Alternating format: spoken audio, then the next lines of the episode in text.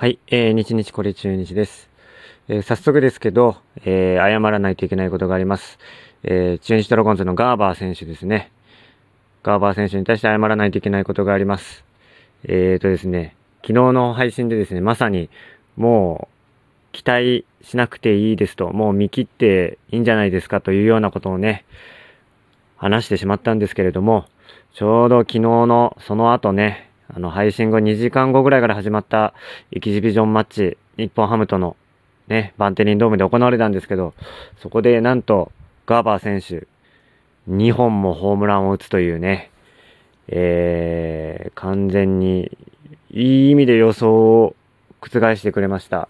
期待をね、いい意味で期待を裏切ってくれたガーバー選手。もうね、僕そんなガーバー選手にね、まさに、まさにタイミング良くなのか悪くなのか、もう打てないでしょうっていうのをね、後半戦は1試合も出なくていいんじゃないか、みたいなことをね、言ってしまいました。だって、2軍でもね、打てなかったんだもんね、ほんと。だって、だってですよ、本当に。前半戦ね、1軍では1割5分6厘。でね、2軍に行ってもね、そこから2軍の落ちたで2軍行っても、1割台だったんですよ。1割台でホームラン1本。で、直近のね、エキシビジョンマッチだったら、5打数3三振だったんですよ。うん。もうね、こんなん信じられるわけないですよね。で、ここへ来てね、あの、ただここへ来て2ホームランですよ。こんなことある？ほんとびっくりです。いい意味でびっくり。いい意味でびっくりなんですけど、まあね、正直ね、まあどうなんだろう。まあ動画も見ましたよ。動画見ました。あの2本のホームラン。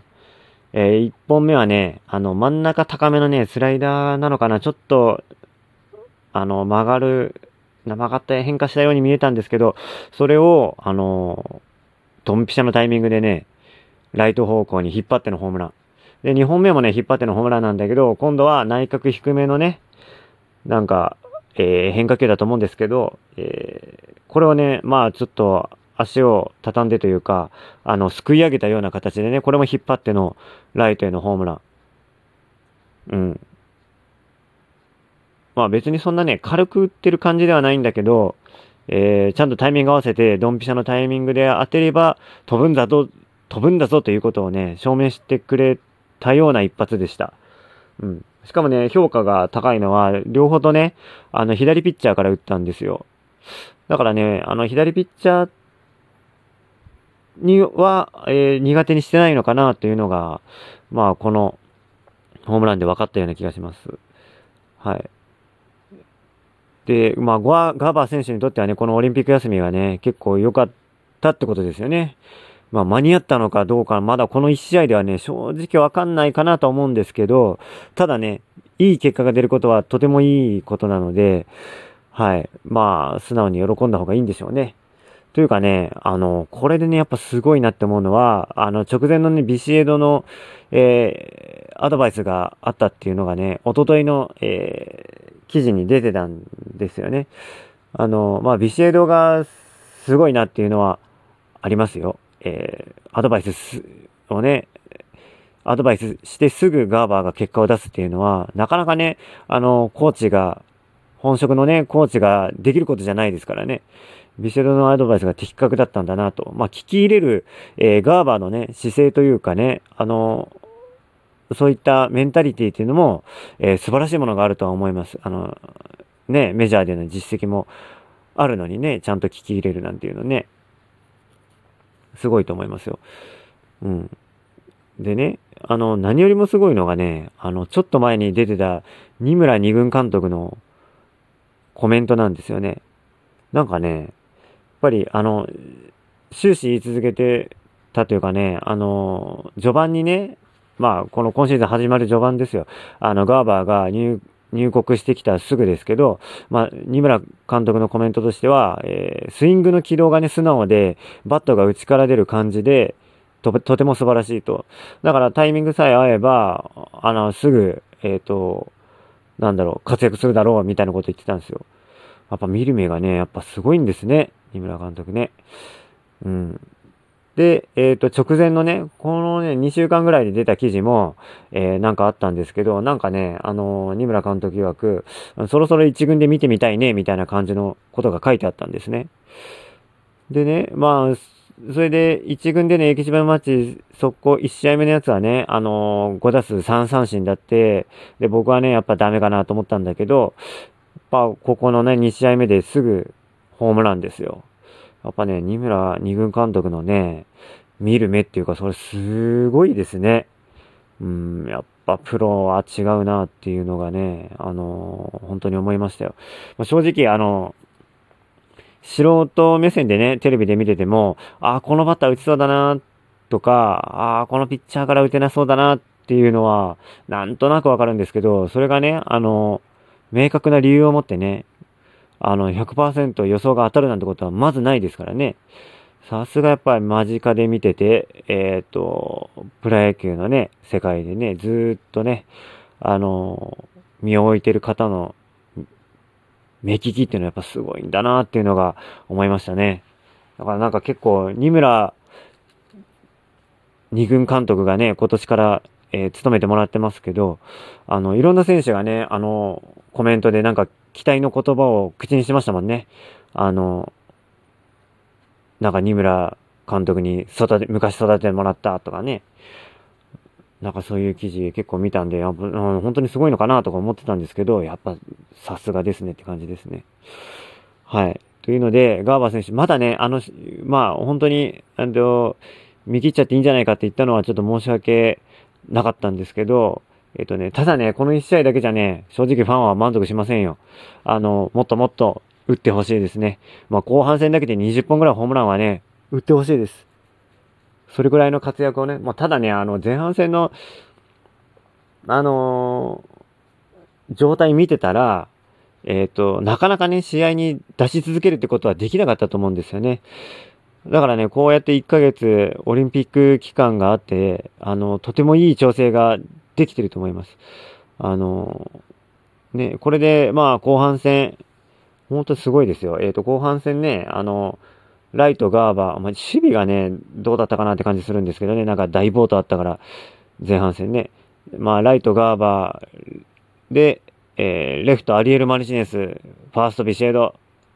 でね、抑えの、えー、ライテル・マルチネスね。もうこの4人の外国人でいいんじゃないですかね。で、もうこれで打線に厚みが出たら素晴らしいですよ。というね、打のね、あの、あの、弱点が解消すれば、どんどん、えー、A クラス、またはね、逆転優勝、これはないか。うん、A クラスにね、いけるんじゃないかってところがあるんでね、あの、頑張ってほしいなと思います。はい。で、えっ、とね、今日は、えっ、と、ガーバー選手の話以外に、もう一個ね、あのー、いい記事見つけたんで、ちょっとそれ読んでいきたいと思います。京田選手の記事なんですけど、これあの CBC のね、あのー、若狭アナウンサーが書いてる記事です。文春オンラインにね。あのー、若狭アナウンサーのね、記事めちゃくちゃいい記事書くんですよ。ちょっとこれをね、僕もちょっとこの記事読んで感動したんで、京田選手にはね、改めて期待したいなというところをこの記事読んで思ったんで、えー、ちょっと読んでいきたいと思います。えー、京田陽太は初めて2軍に落ちた。えー、少し前からスタメンを外れていたので、まずいなと思っていたのですが、いざ抹消を告げられた時はめちゃくちゃ悔しかったです。5月27日、えー、バンテリンドーム名古屋の、えー、中日対ソフトバンク3回戦が終わった後、各選手は札、えー、翌日からの札幌遠征のため、ロッカールームで慌ただしく荷物を整理していたと。えー、2軍行きを宣告された選手は、首脳陣、チームメイト、裏方に挨拶をするのが慣例。京田も、えー、明日からファームですと頭を下げて回った。選手会長の降格に驚く者、励ます者、あえて明るく接する者がいたが、心ここにあらずの京田は誰に何を言われたかほとんど記憶がない。しかし二人の言葉は今でも鮮明に覚えている。お前のことみんなが見ている。練習の取り組み方、練習以外の立ち振る舞い、全部だ。しっかりやれよ。福留孝介だった。えー、試合中は必ず二村さんの横にいろ。えー、約束を交わせな荒木正宏コーチだった。ここでもやっぱ二村さんのね、やっぱあの、名前出てますよ。はい、続けます。えー、若手ベテラン怪我人、2軍には様々な選手がいる。背番号1は彼らの視線を感じながら、熱い名古屋球場で必死に発球を追った。そして約束も守った。えー、二村監督が伝授したシンプルな解決策。びっくりです。言うことが当たるんです。例えば、相手バッテリーの配球、次はこの球だと予想すると、本当にそのボールが来る。あと、石垣が、えー、打席の時にスイングや見逃し方を見て、こっちにゴロを打つぞと言ったらその通りになりました。生で解説を聞いている感覚です。理由もすごくシンプルでした。シンプル。これが学びのキーワードだ。当然、二村監督は強打の打撃も解説した。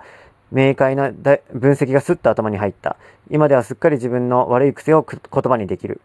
僕のバッティングがダメな原因の、えー、最大の原因は結果を求めて当てようとすることです。すると左肩が出る。前に突っ込む。体は開く。最終的なへっぴり腰になる。僕の最新の三振の典型的な形です。よく見ますね、この形ね。うん。バットの軌道も上から叩く感じになるので、ボールとの接点が少なくなる。確率は悪いに決まっています。教団は多くの修正点を列挙したが、これらを全て意識すると逆にパニックになりそうだ。しかし、二村監督はシンプルな解決策を伝授した。それは飛ばすだった。バッティング練習ではセンターから宇宙間に全球ホームランを打ちなさいと。飛ばすためにはバットの軌道をアッパー気味に変え、えー、前を大きく振らないといけません。すると左肩は自然と残る。体は突っ込まないし、開かない。結果ひっぽり、ひっへっぴり腰にもなりません。しっかりフルスイングできるようになりました。全体練習が終わった後は室内練習にこも、室内練習場にこもり、一心不乱に飛ばしまくった。課題は徐々に改善されていく。ただ試合では状況に応じた打撃が求められる。また当てに行くのか、二村監督が強打に一言送った。配球の後追いをするなと言われました。えー、狙い球をこれと決めたら三振してもいいから思い切り振ってこいと。僕はあれこれ監督が空いてしまうタイプだったんです。一軍は戦場、えー、試合前にはスコアラーから緻密なデータが届く。まずは入り球、カウントダウン、決め球をインプットする。得点圏かどうか、全打席で打ったかどうか、初球振ったかどうかで配球が変わる可能性もある。頭は常にフル回転。プロに入って5年間、強打は足し算ばかりしていた。初めて引くこと、消すことをしました。練習では球を飛ばす。試合では球を決める。これのみ。初めての引き算でシンプルな答えに行き着いた。はい。えっ、ー、とね、もうちょっと文章あるんですけどね、あのー、時間切れになってしまいました。というわけで、結構いい記事ですよね。ちょっと京田選手、えー、後半戦期待できるんじゃないかと思います。